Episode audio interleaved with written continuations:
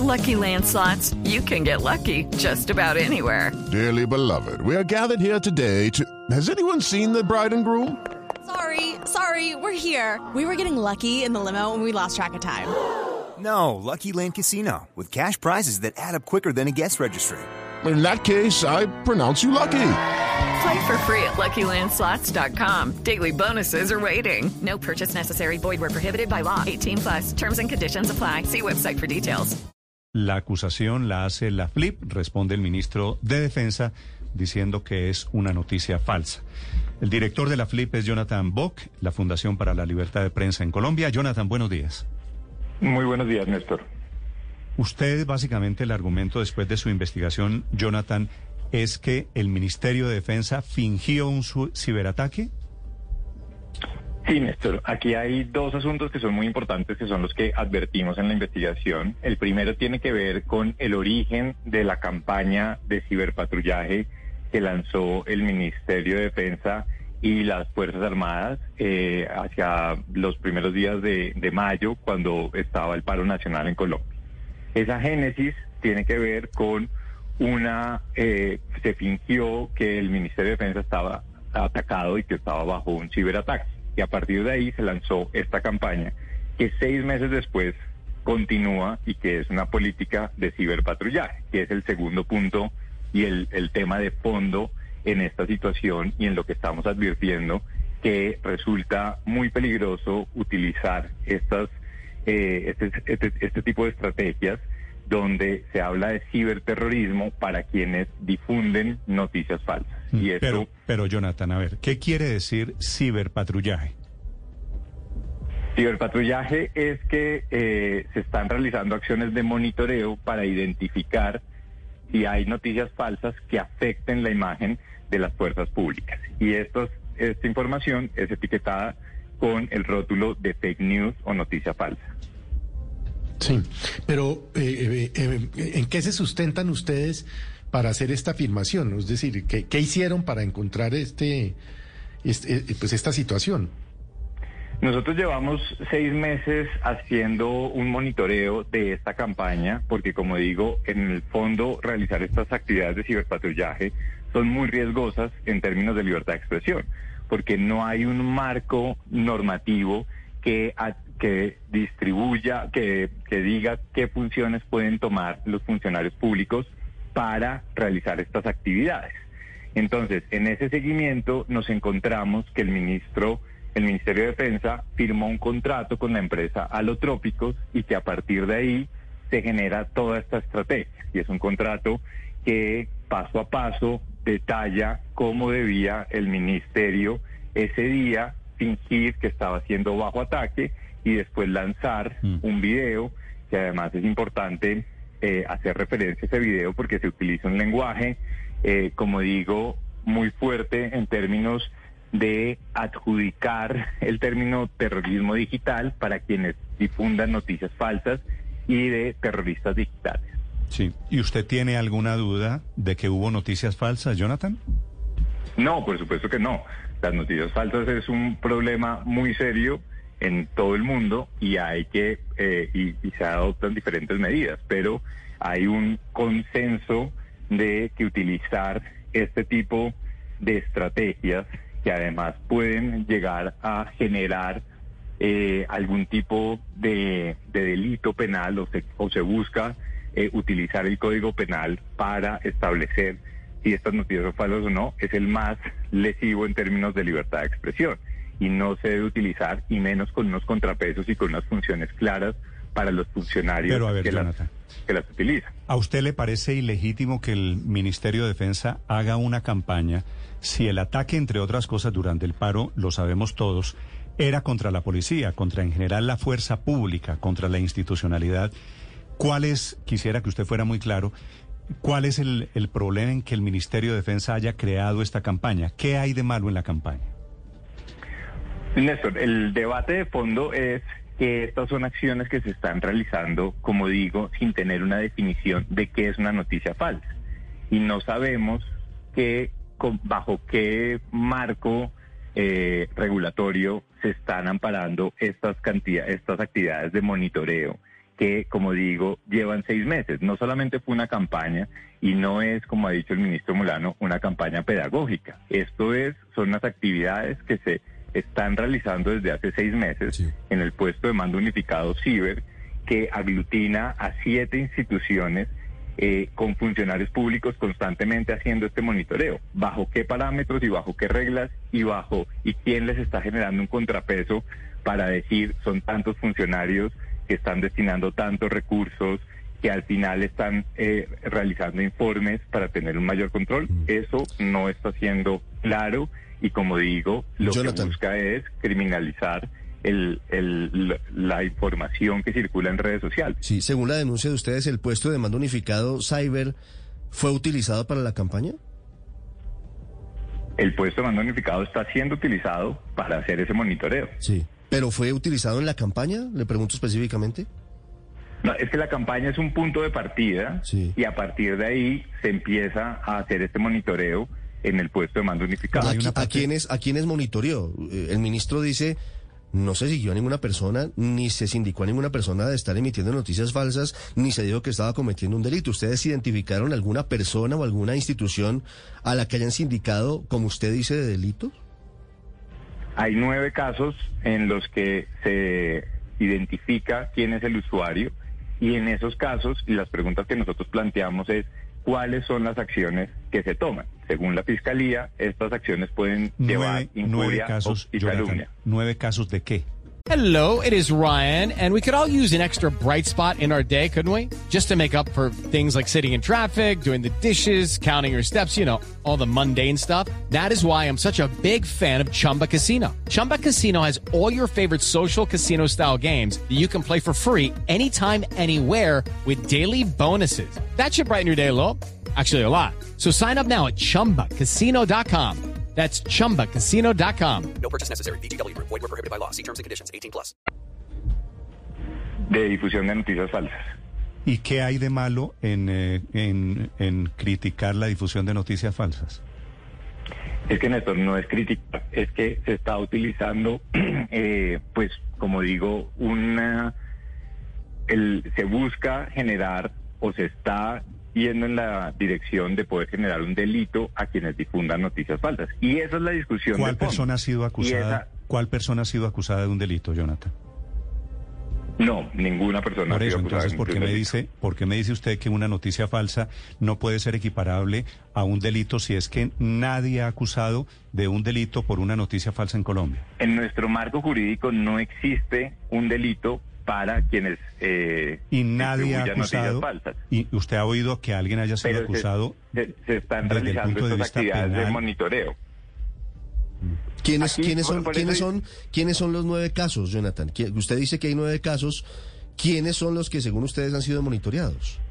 Eso es lo que nos han contestado las, las entidades. Eh, no identifican quiénes son esas personas pero se dice que hay nueve casos abiertos por la difusión de noticias falsas.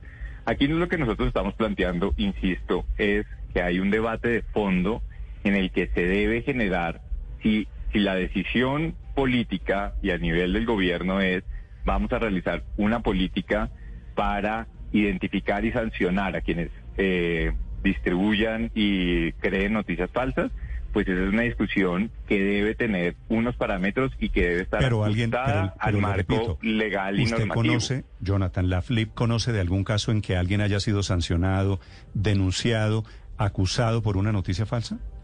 No. Entonces, en eso hemos sido muy claros, entonces, pero lo que va aquí, Néstor, es que aquí hay dos asuntos el, como digo, la génesis de todo esto y cómo se origina, que no fue claro por parte del ministerio, y después desde entonces las actividades que se están realizando. Eh, y no hay un contrapeso institucional y no hay un marco normativo que nos permita establecer bajo qué parámetros se están identificando esas noticias. Jonathan, para, para la FLIP, una noticia falsa eventualmente puede ser sujeto de investigación penal o ustedes creen que todos estamos en libertad de decir lo que nos parezca en redes sociales?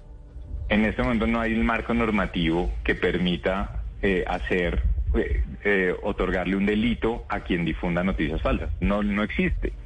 Y si eso va a existir, debe tener unos contrapesos. Miremos la ley de Pero- pero hay ciberdelitos una de Nicaragua, que es completamente discrecional para identificar si una persona está generando este tipo de delitos o no, o la ley del odio en Venezuela. Entonces, es un tema de fondo que merece un debate grande que no se ha tenido, que por ejemplo la CIDH cuando hizo la visita a Colombia le dijo en sus recomendaciones al Estado que se abstuviera de realizar monitoreo y etiquetado de la información que circula en redes sociales, porque este tipo de estrategias son las más lesivas en términos de libertad de expresión. Sí.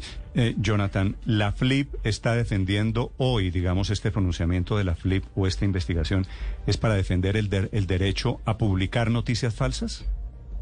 No, Néstor, yo creo que es una lectura incorrecta. Nosotros lo que hacemos es hacer una investigación y advertir que hay un tema de fondo que está siendo denunciado o que necesita de un debate más profundo y responsable, además, por parte de- del gobierno y que somos varias eh, instituciones y organizaciones de la sociedad civil las que estamos advirtiendo los riesgos que hay aquí. Por eso cito dos ejemplos de América Latina donde este tipo de leyes dan para que haya una arbitrariedad y una discrecionalidad para definir qué es una noticia falsa y quiénes la están difundiendo. No, yo entiendo los ejemplos que usted pone, pero quiero saber cuál es la relación de Colombia con eso. ¿Cuál es la sanción que ha habido en Colombia? Usted me dice ninguna.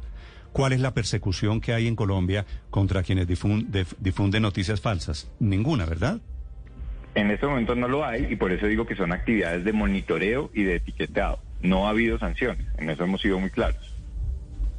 Ok. Monitoreo y etiquetado con base en un simulacro, ¿no? Hasta donde tengo entendido, pues igual que un simulacro de incendios o simu- simulacro de terremotos, esto es un simulacro de ciberterrorismo, Jonathan. Pero quiero preguntarle una cosa, ¿qué debate más profundo se necesita cuando una noticia falsa es sencillamente aquella que no es verdadera? Okay, round two. Name something that's not boring. laundry? Ooh, a book club. Computer solitaire, huh? Ah, sorry, we were looking for Chumba Casino. That's right. ChumbaCasino.com has over 100 casino style games. Join today and play for free for your chance to redeem some serious prizes. ChumbaCasino.com. No purchase necessary. Void where prohibited by law. 18 plus terms and conditions apply. See website for details. ¿Por qué se necesita un marco normativo para ello? Pues porque precisamente les voy a poner un ejemplo que creo que eh, hay muchos ejemplos y yo de ninguna manera, eh, y la FLIP no lo hace, defender las noticias falsas. Entendemos que es un problema muy serio y que ha generado eh, pues unos efectos clarísimos en diferentes contex- en contextos y en diferentes países. Pero no sé si recuerdan el chico, el caso de la chica Allison en Popayán, que eh, fue detenida por la policía. eh, hubo unos abusos que quedaron eh, de uso de la fuerza, que quedaron grabados en video. La chica después publica en redes sociales que fue detenida y después termina suicidándose. Esta noticia, así en general, sin identificar qué aspectos eran correctos o no, eran verdaderos o no, pues fue etiquetada como noticia falsa. Entonces, generalizar y reducir a un fake news un contenido, eso es estigmatizar y criminalizar. Y eso no lo está diciendo la FLIP, eso lo han dicho todas las entidades y los organismos que velan por la defensa de la libertad de expresión. Sí. Jonathan, ¿a usted le parece que es delito inventarse, por ejemplo, que en el éxito en Cali estaban torturando dentro del éxito, que estaban metiendo cuerpos en las neveras? Néstor, yo insisto en que las noticias falsas son un problema grandísimo, pero no hay en nuestro marco normativo y nuestro código penal, no hay delito para eso. Pero ¿quién dijo que no hay? esa va a pero ser la quién- decisión, pero, pues eso Jonathan, un debate. ¿de dónde, que- ¿De dónde sacó usted que no había delito? Por las noticias falsas no hay delitos. ¿Eso no se llama instigación al terrorismo? ¿No se llama instigación al odio? No, no, Néstor, no está así contemplado en el Código Penal. ¿Cómo que no está, cómo que no está contemplado así en el Código Penal? No hay un delito para la difusión de noticias falsas. Que haya otras interpretaciones para otros delitos, pues puede, puede ocurrir, pero no hay un delito para la, la difusión de No, noticias es que yo falsas. pensé que en general había un acuerdo y pensé que la FLIP participaba de un acuerdo tácito internacional, no de Colombia, de luchar contra las fake news. Claro que sí, y, por, y, y lo he repetido varias veces. Y pensé Lo que, todos es estábamos de acuerdo, ustedes de la FLIP, a, a cuya junta directiva yo pertenecí, Jonathan, pensé que nuestro deber, que nuestro trabajo era luchar por la verdad y que se trataba de luchar todos contra las noticias falsas. Sí, Néstor, pero esto es un asunto que yo no estoy desconociendo en ningún momento. Lo que pasa es que el debate debe ser un debate amplio y que debe ser claro las funciones. Hay una opacidad bastante grande sobre Pero, Jonathan, cuáles son. Perdóneme. Sí. Si hay una noticia falsa, no hay efectos penales colaterales. O sea, incendiaron- Puede haber injuria, puede haber calumnia, puede Incendiaron, haber Ricardo, le recuerdo, pánico económico. Incendiaron a, al- a Popayán, la capital del Cauca, por una noticia falsa de que estaban violando unos policías a una niña dentro de una estación de policía. Yo insisto en que, por supuesto, hay un problema grande con las noticias falsas y el efecto que esto puede llegar a tener. Nuestros eh, comentarios y nuestras advertencias son en cómo se están realizando estas actividades de monitoreo y bajo qué parámetros. Eso no está claro y no está eh, en ningún marco normativo para que le adjudique las funciones a funcionarios públicos de determinar qué es verdad y qué no cuando eso le corresponde a un juez. Ese es el marco normativo que tenemos. Sí, Jonathan, y en doble sentido, es decir, usted estábamos hablando de delitos. ¿Cuál es el delito que comete el Ministerio de Defensa con ese ciberpatrullaje si es información pública, es información que está abiertamente publicado en redes sociales? Nosotros no estamos hablando de delitos, nosotros estamos hablando que estas acciones, y no, insisto, no solamente es la FLIP, ha sido la CIDH la que le ha dicho al Estado y al gobierno que se debe abstener de realizar eh, estas actividades de monitoreo y de etiquetado de la información. Entonces, eh, y esto debe tener, insisto, una mayor transparencia y un debate de cómo van a ser tratadas las desinformaciones y las noticias falsas y cuál es el alcance que pueda llegar a tener. Esto se le va a sindicar ciberterrorismo, esto se le va a sindicar injuria y calumnia, esas son preguntas que están y que no tienen respuesta todavía. Sí, una pregunta final, Jonathan. ¿Cuál era el objetivo del contrato? El contrato era una campaña estratégica de comunicaciones para advertir de los riesgos de las noticias falsas, para sensibilizar a la gente. Ese fue el contrato que dio origen a la campaña, una campaña que seis meses después es convertida en una política de ciberpatrullaje.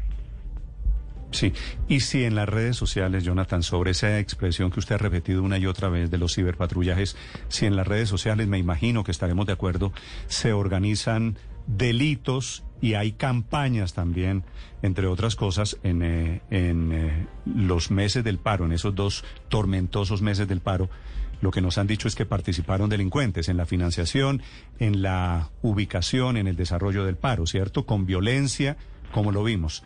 ¿No merece que haya ciberpatrullajes? Néstor, por supuesto que esos son casos que deben llevarse ante un juez y judicializar si son los jueces los que terminan ¿Y cómo se eso. llevan y cómo se llevan a un juez si no hay ciberpatrullaje, si no hay detección de con las investigaciones que puede adelantar la policía o que pueden adelantar, por supuesto, de manera articulada las instituciones. Yo insisto en que esas, esas actividades de ese monitoreo y de ese ciberpatrullaje no están reglamentadas y eso es lo que necesita tener una mayor transparencia e insisto en las recomendaciones que se le han hecho al, al gobierno colombiano para que no se hagan ese tipo de actividades. Bueno, escuchan ustedes al responsable de la investigación, Jonathan Bock, de la FLIP, la Fundación para la Libertad de Información y Prensa. Judy was boring. Hello. Then Judy discovered ChumbaCasino.com. It's my little escape. Now Judy's the life of the party. Oh, baby, Mama's bringing home the bacon. Whoa, take it easy, Judy. The Chumba life is for everybody. So go to ChumbaCasino.com and play over 100 casino style games. Join today and play for free for your chance to redeem some serious prizes. ChumbaCasino.com. No purchase necessary. Void where prohibited by law. 18 plus terms and conditions apply. See website for details.